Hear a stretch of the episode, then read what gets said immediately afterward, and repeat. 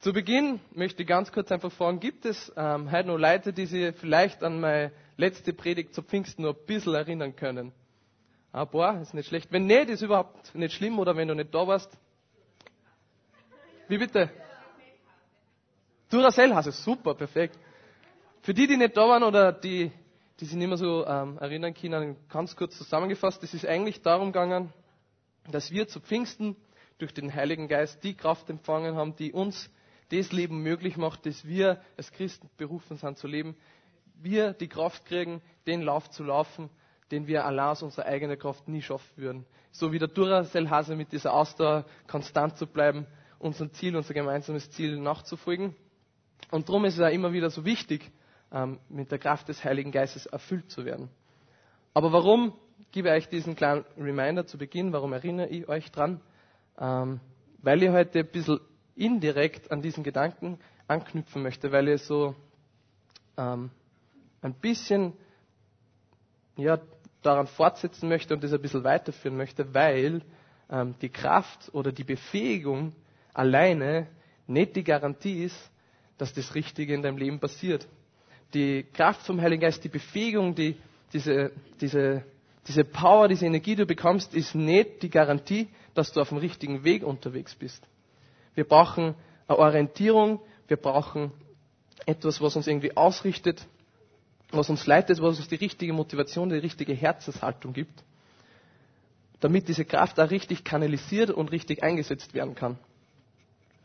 Und zwar ist es die Liebe. In seinem letzten Brief an seinen Schützling Timotheus schreibt Paulus ganz am Ende seines Lebens drei wesentliche Dinge, die uns gegeben sind, um dieses Leben zu führen, das Gott gefällt, das Leben zu führen, zu dem wir berufen sind und es richtig auszuleben und, es, und eben auf dem richtigen Weg konstant zu sein. Und dazu möchte ich zu Beginn ähm, ganz kurz 2. Timotheus äh, Kapitel 1, Vers 7 lesen. Ihr könnt es auch genau am Beamer mitlesen. Denn Gott hat uns nicht einen Geist der Ängstlichkeit gegeben, sondern einen Geist der Kraft, der Liebe und der Besonnenheit. Paulus nennt diese drei Punkte am Ende seines Lebens, damit er Timotheus nur einmal so richtig ermutigen kann, nur einmal das Wesentliche mitgeben kann, was ihm wichtig ist. Das, was Paulus hier schreibt in dem Brief, ist praktisch schon sein Erbe, sein geistliches. Ähm, wir wissen, dass äh, der zweite Timotheusbrief mit ziemlicher Wahrscheinlichkeit der letzte Brief war, den Paulus geschrieben hat, und da ist wirklich das nur mal das Wichtigste reingepackt, was, was Timotheus unbedingt für seine Reise, für seinen Weg, für seinen Dienst braucht.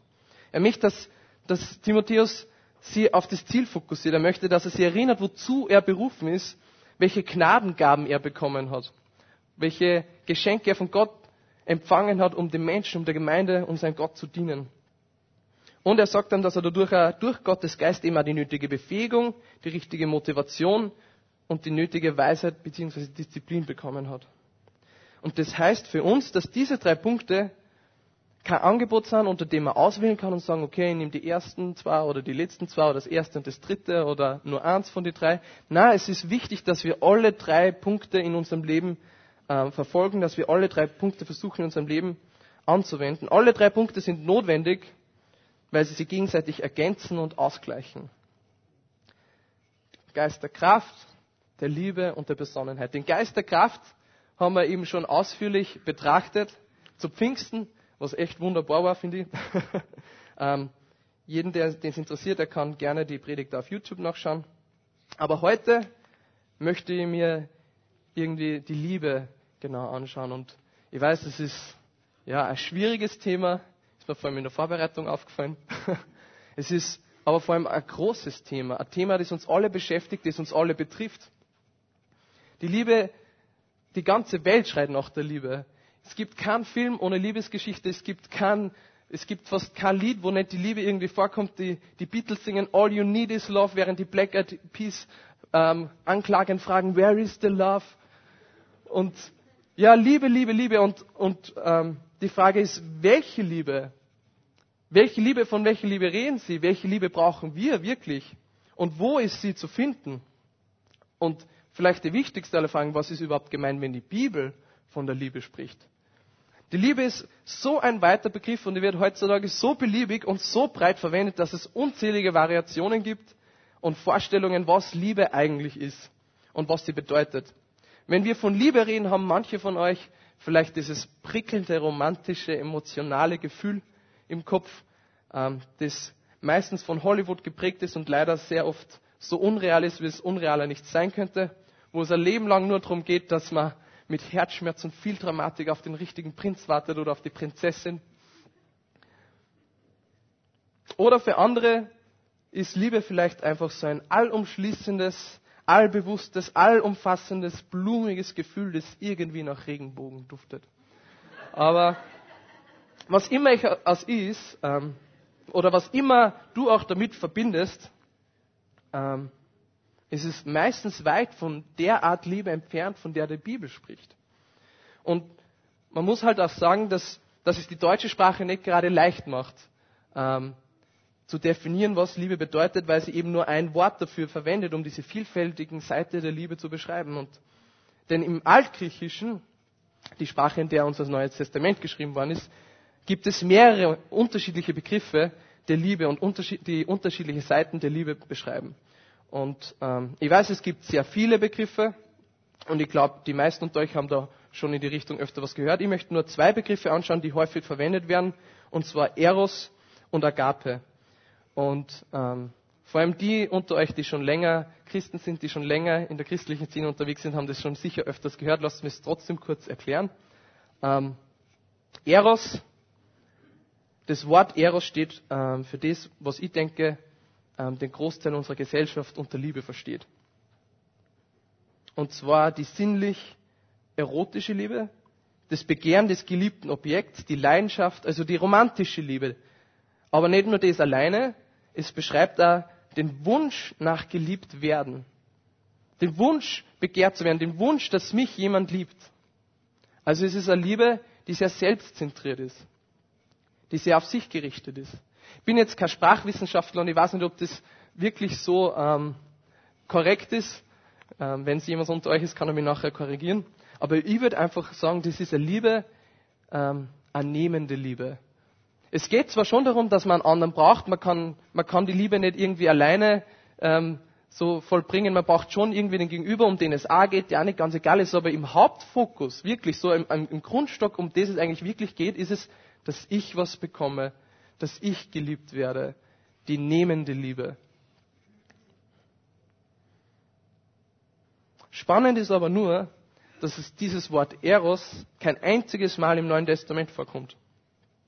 Das heißt, wenn das unsere zentrale Vorstellung von Liebe ist, müssen wir neu überdenken, was uns die Bibel eigentlich sagen möchte, wenn sie von der Liebe spricht.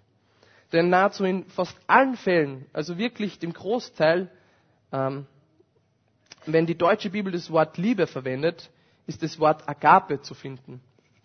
Es gibt zwar ein paar Ausnahmen, aber das ist so das Grundwort, das im Neuen Testament für Liebe verwendet wird.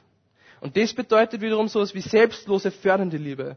Sie wird manchmal als die göttliche Liebe bezeichnet, was ich unter Umständen ein bisschen irreführend finden kann, weil zwar Gott immer so dargestellt wird, aber wir in der Bibel immer wieder dazu aufgefordert werden, auf dieselbe Art und Weise zu lieben. Es ist also eine Liebe, wo, wo es nicht der Selbstfokus vorne steht, wo, wo der andere im Fokus steht. Thomas von Aquin hat sie folgendermaßen definiert, dass diese Liebe etwas zum Wohl des anderen ist oder als Wunsch nach Erfolg des anderen beschrieben werden kann. Es ist also eben, wie gesagt, nicht diese selbstbezogene Liebe, sondern das, das der andere ist mir wichtig, seine Bedürfnisse, was er denkt, wie er fühlt, was ist der andere, was er jetzt braucht. Mein Fokus ist nicht, was kann ich bekommen, sondern was braucht der andere. Und so würde ich sie als gebende Liebe beschreiben. Also zusammengefasst, vielleicht wenn man diesen Kontrast hat, dieser nehmenden Liebe und dieser gebenden Liebe. Aber die beste Definition, oder bevor ich zu dieser komme, lasst mich sagen, das ist eben diese Liebe, von denen die Christen am meisten sprechen, wenn sie von Liebe reden, von der die Bibel spricht, die gebende Liebe. Aber die beste Definition davon bringt immer noch die Bibel selbst. Und zwar ist diese in 1. Korinther Kapitel 13 zu finden. Und ich weiß, es ist eine sehr prominente Stelle. Sie wird liebend gern dazu verwendet, äh, auf Hochzeiten vorgelesen zu werden. Ich möchte euch aber trotzdem jetzt ermutigen, diese, diese Stelle nicht in einem romantischen, nicht in einem ähm, partnerlichen Liebesaspekt zu lesen, sondern das ist die Liebe, mit der wir aufgefordert sind, jeden Menschen zu lieben. Und ich lese sie einfach mal vor. 1. Korinther, Kapitel 13, Verse 4 bis 7. Die Liebe ist langmütig und gütig. Die Liebe beneidet nicht. Die Liebe prahlt nicht, sie bläht sich nicht auf. Sie ist nicht unanständig. Sie sucht nicht das Ihre. Sie lässt sich nicht erbittern. Sie rechnet das Böse nicht zu. Sie freut sich nicht an der Ungerechtigkeit. Sie freut sich aber an der Wahrheit. Sie erträgt alles. Sie glaubt alles. Sie hofft alles. Sie erduldet alles. Wow. Richtig stark, oder? Aber was bedeutet das? Die Liebe ist langmütig, sie ist gütig. Das heißt, wir verlieren nicht den freundlichen Ton, wenn uns etwas zum zehnten Mal irgendwas erklären muss, wenn, wenn man wieder genervt ist, wenn man immer wieder wen laufen machen muss. Oh, jetzt muss ich ihn schon wieder anrufen. Oh, jetzt muss ich ihm wieder genau dasselbe immer wieder erklären. Kommt euch das bekannt vor? Die Liebe beneidet nicht, sie prahlt nicht. Wir freuen uns über den Segen von anderen und müssen nicht unser eigenes oder eigenen Segen dann zur Schau stellen, um andere zu verunsichern. Boah, hey, boah, ist das gut, boah, das muss ich, das muss ich dem jetzt sagen, weil der, der gibt immer so an, aber der muss mir sehen, was ich da jetzt geschafft habe. Boah, der muss mir sehen, was ich da jetzt gemacht habe. Weil der muss ein bisschen gedämpft werden in seinem Ego, der der viel zu stark ist. Die Liebe ist nicht unanständig. Sie sucht nicht das Ihre. Kennt wer diesen Moment? Man, vielleicht bin es nur ich, weil ich sehr Essen fokussiert bin. Du stehst an der Schlange ähm, am Buffet und du kannst da sehen, welche Schnitzel auf welches Teller kommt. Und du so, wenn ich die eine Person jetzt noch vorlasse, dann kommt das große Schnitzel auf meinen Teller. Oh, ja. Die Liebe schaut nicht, dass sie selber das größte, das beste Stück vom Kuchen kriegt. Sie sorgt sich um die Bedürfnisse von den anderen. Schaut, dass jeder was abbekommt. Schaut, dass Gerechtigkeit herrscht. Sie achtet auf die Bedürfnisse anderer. Die Liebe lässt sich nicht erbittern und rechnet das Böse nicht zu. Sie reagiert nicht eingeschnappt, wenn, wenn, man, wenn sie verletzt wird. Hey, hast du gehört, was der zu mir letztens gesagt hat? Na, ja, wirklich. Und weißt du, was er dann gesagt hat? Na, na, wirklich, na, na. Und dann hat er wirklich, Oida, boah, boah. Also wenn er das zu mir gesagt hätte, na, da wär's vorbei gewesen. Ja, und stell dir vor, das und das und das. Oida, was für ein Orga-Typ. Bist du deppert. Boah. Uh. Wie oft führen wir solche Gespräche? Ich muss sagen, leider ziemlich oft. Aber die Liebe rechnet das Böse nicht an. Die Liebe akzeptiert es, mit dieser Verletzung zu leben. Und hat vielleicht im Fokus, wie kann ich die Person segnen, aus welcher Verletzung ist die Boshaftigkeit entstanden, die mir entgegengekommen ist.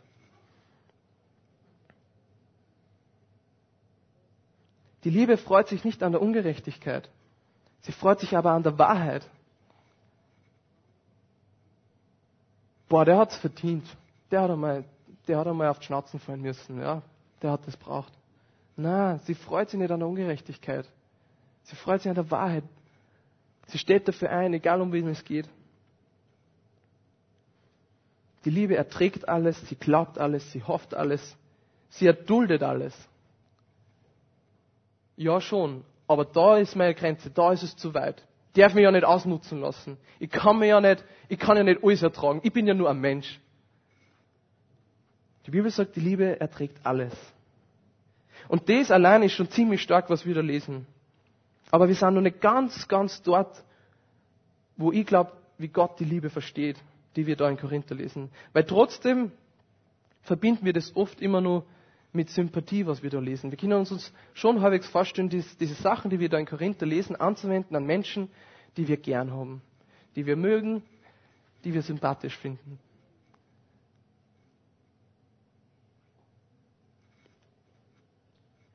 Aber ist es wirklich das? Ist, es, ist das Agape? Ist das die, die uneigennützige Liebe, von der Gott spricht? Wie Jesus sie kreuzigen lassen, war sie nicht, ob er die Pharisäer, die ihn verspottet haben, sympathisch gefunden hat. Aber ich bin mir sicher, dass er sie geliebt hat. Und drum sitzt Jesus nur ans drauf, wenn er uns in der Bergpredigt erklärt, Und zwar finden wir das in Matthäus 5, die Verse 43 bis 48.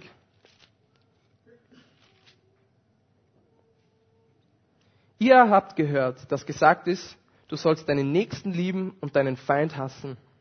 Ich aber sage euch, liebt eure Feinde, segnet die euch fluchen, tut wohl denen, die euch hassen, und bittet für die, welche euch beleidigen und verfolgen, damit ihr Söhne eures Vaters im Himmel seid. Denn er lässt seine Sonne aufgehen über Böse und Gute und lässt es regnen über Gerechte und Ungerechte. Denn wenn ihr die liebt, die euch lieben, was habt ihr für einen Lohn? Tun nicht auch die Zöllner dasselbe? Und wenn ihr nur eure Brüder grüßt, was tut ihr Besonderes? Macht es nicht auch der, machen es nicht auch die Zöllner ebenso? Darum sollt ihr vollkommen sein, gleich wie euer Vater im Himmel vollkommen ist. Das, was Jesus uns sagt, ist, Herr, wenn du Menschen liebst, die gut zu dir sind, die dir sympathisch sind, das ist absolut nichts Besonderes. Das findest du überall. Jeder halbwegs vernünftiger Mensch handelt so, dass er die Menschen, die ihn gut behandelt, auch gut behandelt. Und Zöllner waren damals eben Menschen, die besonders abgestempelt waren als Sünder, als die, die keine moralischen Werte haben. Er sagt, selbst die handeln so. Und das kann schon abschreckend sein. Bis jetzt hätte, glaube ich, jeder Mensch auf dieser Erde die Definition von Liebe unterschrieben, aber hier scheiden sie die Geister. Dass du diese Liebe anwendest an Menschen, die die verletzen, die die attackieren. Und ich möchte konkreter werden. Wer sind unsere Feinde? Wer, wer ist dein Feind? Wer ist unser Feind? Wir werden heute nicht mehr physisch verfolgt. Wir werden nicht mehr eingesperrt und umgebracht oder was auch immer. Wer sind deine Feinde? Wenn nicht die Menschen, die die emotional verletzen? Die deinen Stolz antasten, die die Dinge nicht so machen, wie du sie gerne hättest. Ah, in ganz kleinen, banalen Dingen. Und das heißt dann, wenn wir das auf, auf 1. Korinther anwenden, dass die Liebe langmütig und gütig ist, auch zu den Menschen, die die zu Weißglut bringen. Dass die Liebe nicht beneidet und nicht prahlt, auch zu denen, die Angeber sind, die immer und alles verwenden, um die an deinem Selbstwert zweifeln zu lassen. Mit ihrer Angeberei, dass die Liebe auch unanständig ist und sie nicht das ihre Sucht, aber denen, die auf nichts und, auf nichts und niemanden Rücksicht nehmen, außer auf sich selbst. Aber diesen Egoisten. Das bedeutet, dass die Liebe sie nicht erbittern lässt und das Böse nicht zurechnet, aber denen, die uns gegenüber so boshaft sind, die uns bewusst schaden wollen. Dass sie sich nicht an der Ungerechtigkeit freut und sich aber an der Wahrheit erfreut, aber denen, die nur lügen die falsche Dinge über die verbreiten, die dir einen schlechten Ruf bereiten in, in der sozialen Umgebung, wo du bist. Dass sie, egal um wen es geht, sie alles erträgt, sie alles glaubt, sie auf alles hofft und alles erduldet.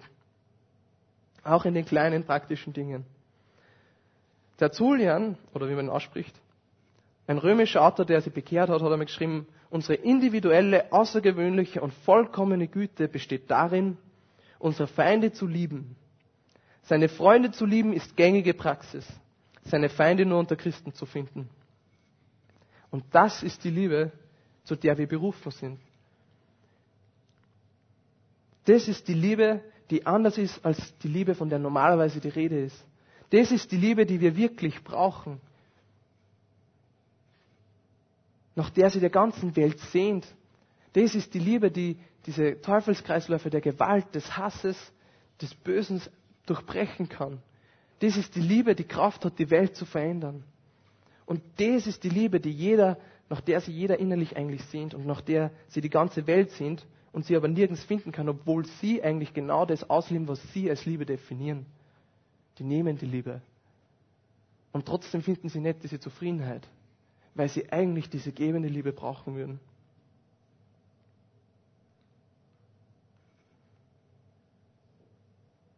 Das ist auch die Liebe, die Jesus uns vorgelebt hat.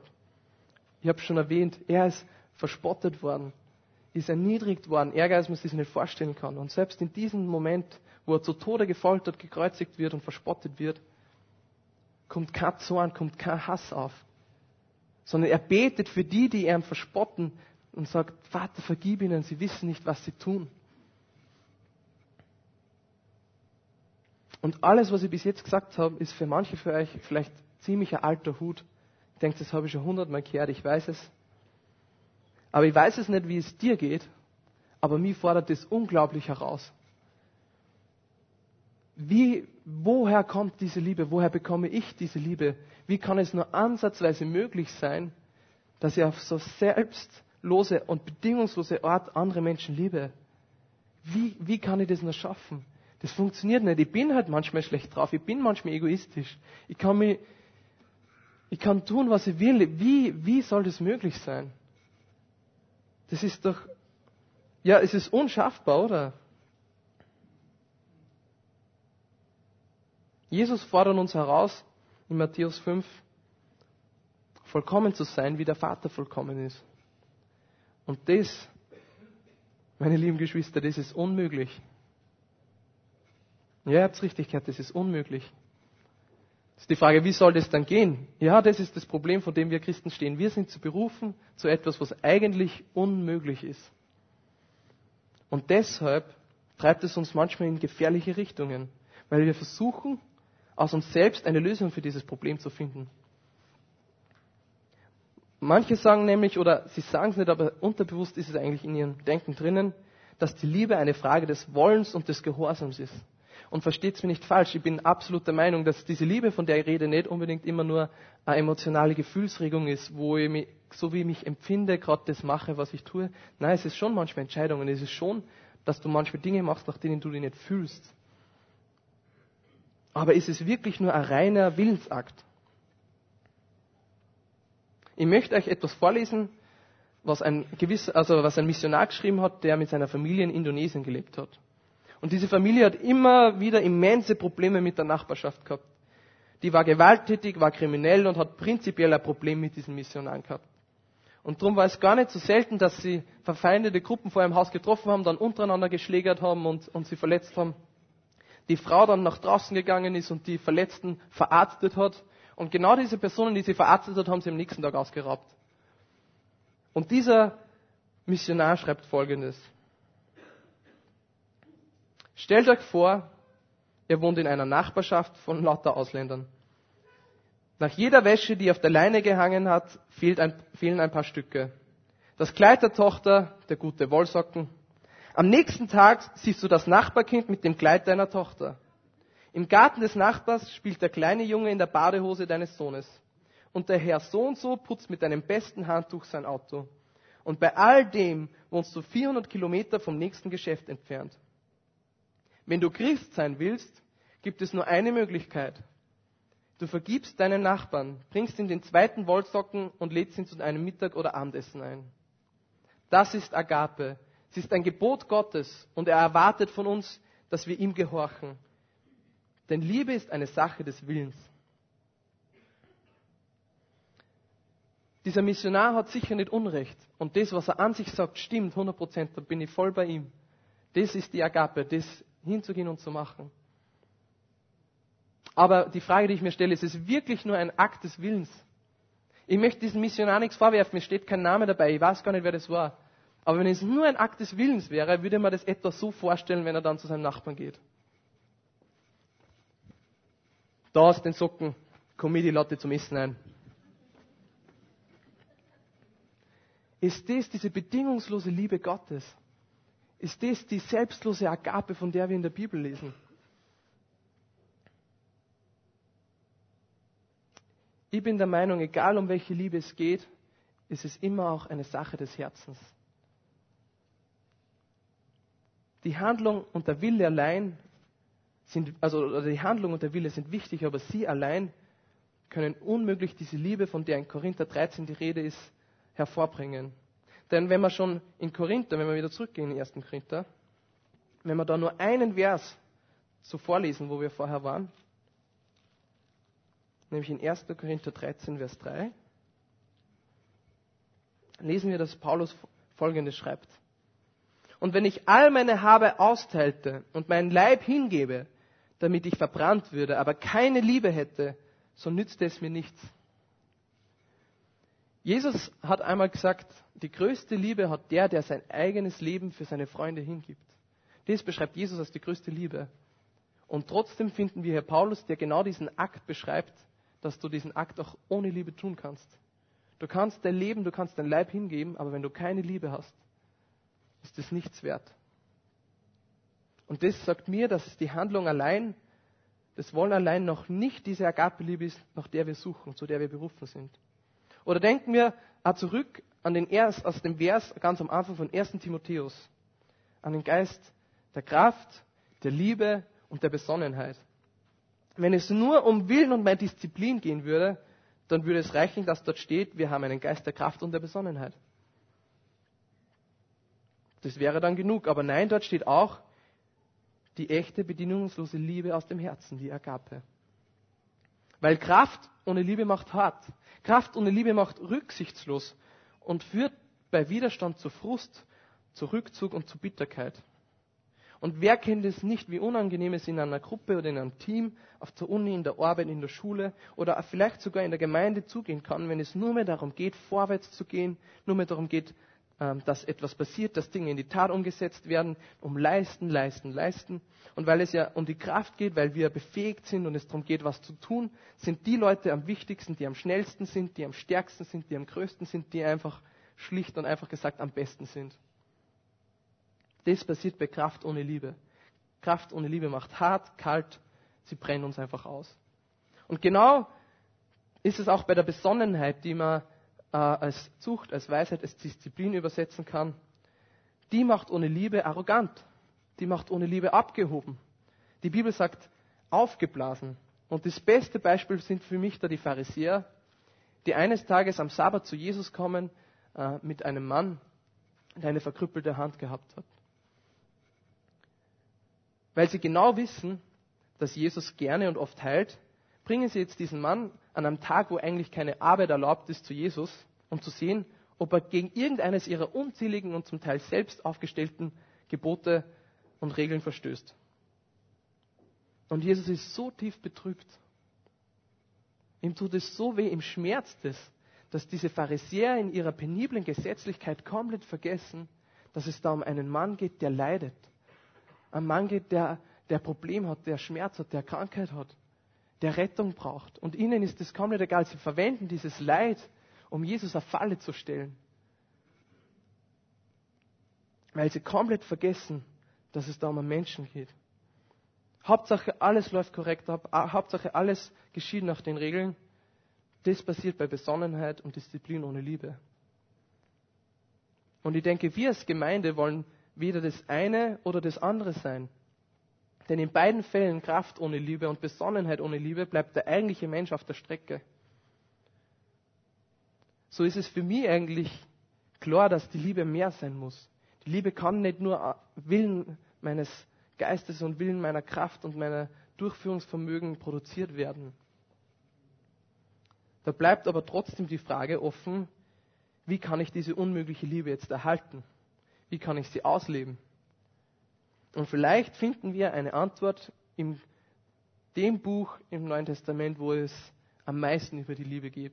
Das Liebesbuch schlechthin. Und das ist der erste Johannesbrief. Der ganze Brief ist durchzogen über die Liebe, was Liebe bedeutet, wo sie herkommt, was, was sie bewirkt.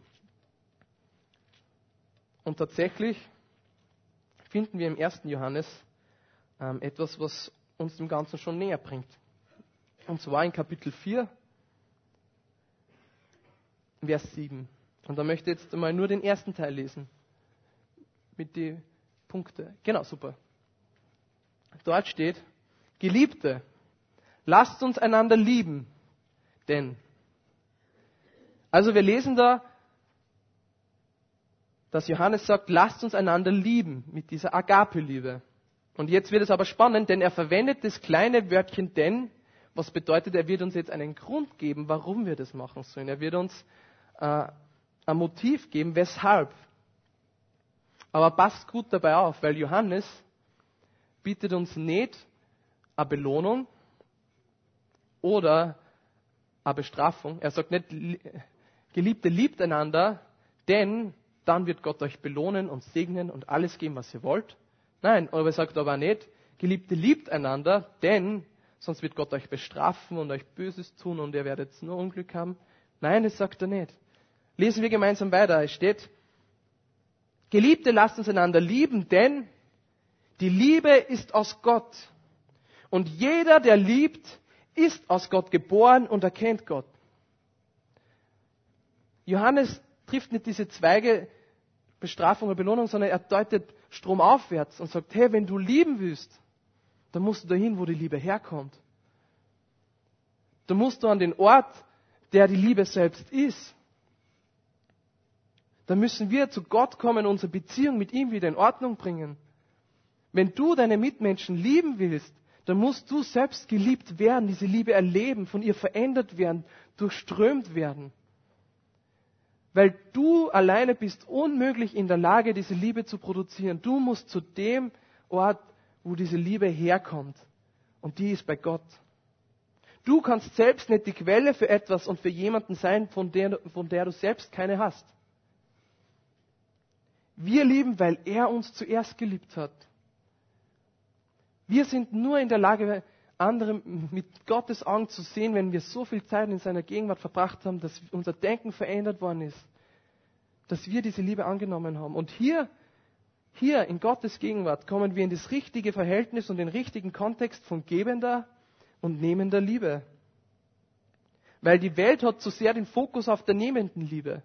Sie sucht sie eigentlich überall, wo sie sie nicht suchen sollte. Bei Menschen, bei Dingen, Objekten, Projekten, Ansehen, Job, Geld, was auch immer sucht sie die, die, die nehmende Liebe. Und wir Christen laufen manchmal in Gefahr, zu sehr auf die gebende Liebe zu achten. Überall müssen wir geben, geben, geben. Selbst bei Gott haben wir manchmal das Gefühl, ich muss geben, geben, geben. Und dabei schreibt Johannes in 1. Johannes 4, Vers 10, ein paar Verse später, darin besteht die Liebe.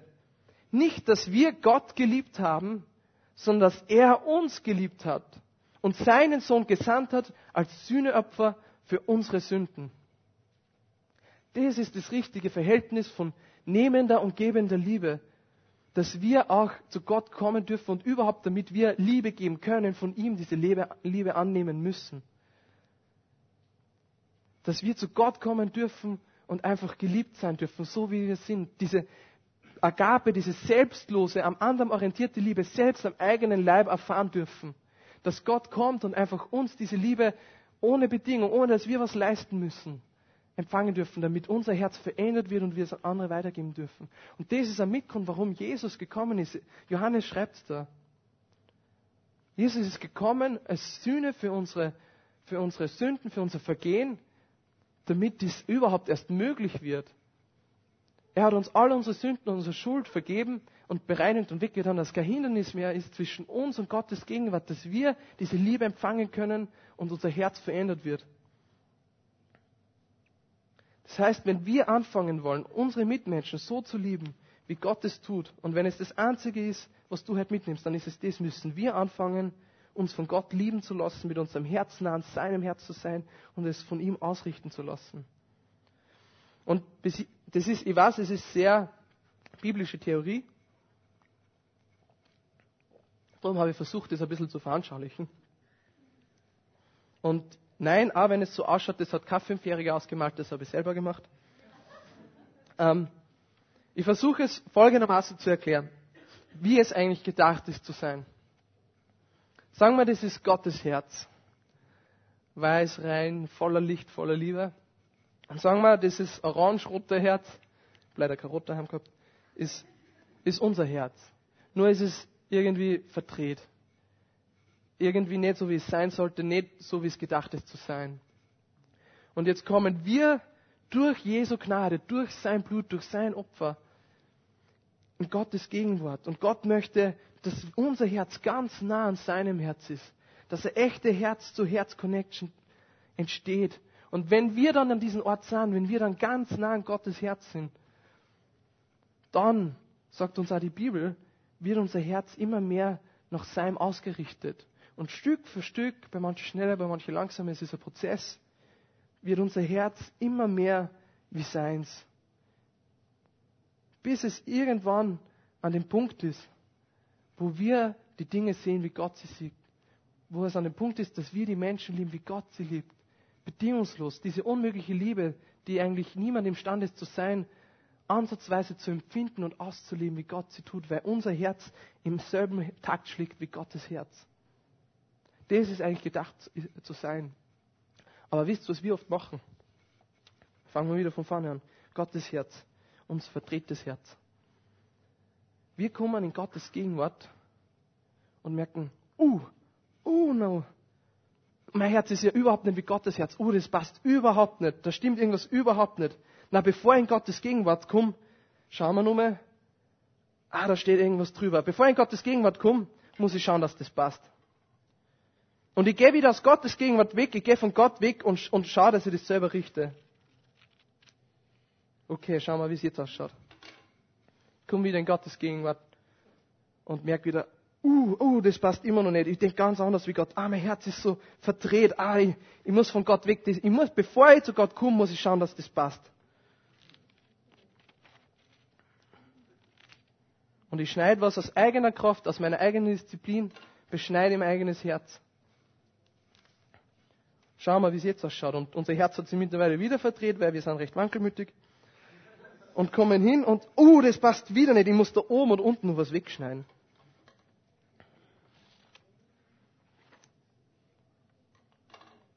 Was ist die Folge davon? Dass wir aus eigener Kraft versuchen, uns daran zu ändern, bevor wir zu Gott kommen. Wir verstümmeln unser Herz. Wir versuchen aus eigener Kraft und aus eigener Disziplin vielleicht Gefühlsregungen oder Orte in unserem Leben selbst zu bereinigen, selbst auszureißen, selbst abzuschneiden. Und das kann nicht gut gehen. Ich verstehe nicht, warum ich gewisse Sachen fühle jetzt und ich, und ich schäme mich davor, mit, irgendwie damit vor Gott zu kommen. Jetzt versuche ich selbst irgendwie zu bearbeiten, selbst zu unterdrücken, selbst irgendwie diesen Bereich auszublenden. Und alles, was dabei passiert, ist, dass ich mein Herz verstümmel. Anstatt dass ich mit meinem ganzen Herz, mit all meinen Gefühlsregeln, egal wie positiv oder negativ sie sind, zu Gott kommen und es ausrichten lasse, ganzheitlich. Gott möchte nichts abschneiden. Er möchte nichts verstümmeln. Er möchte das alles, was du hast, nur richtig ausrichten. Alles ist eigentlich, er hat uns so geschaffen, dass es gut ist und er möchte, dass es in Einklang ist und nicht, dass wir es beschneiden und selbst verstümmeln. Und wenn es das ist, das Einzige, was du halt mitnimmst, das ist, verstümmel nicht selbst dein Herz, sondern komm in Gottes Gegenwart und lass dich von seiner Liebe verändern. Dann bist du vielleicht da in der Lage, immer mehr diese Liebe zu lieben und zu leben, wie er sie liebt. Und vielleicht haben die Beatles doch recht gehabt mit All You Need Is Love. Ja, aber God's Love. Wir brauchen Gottes Liebe.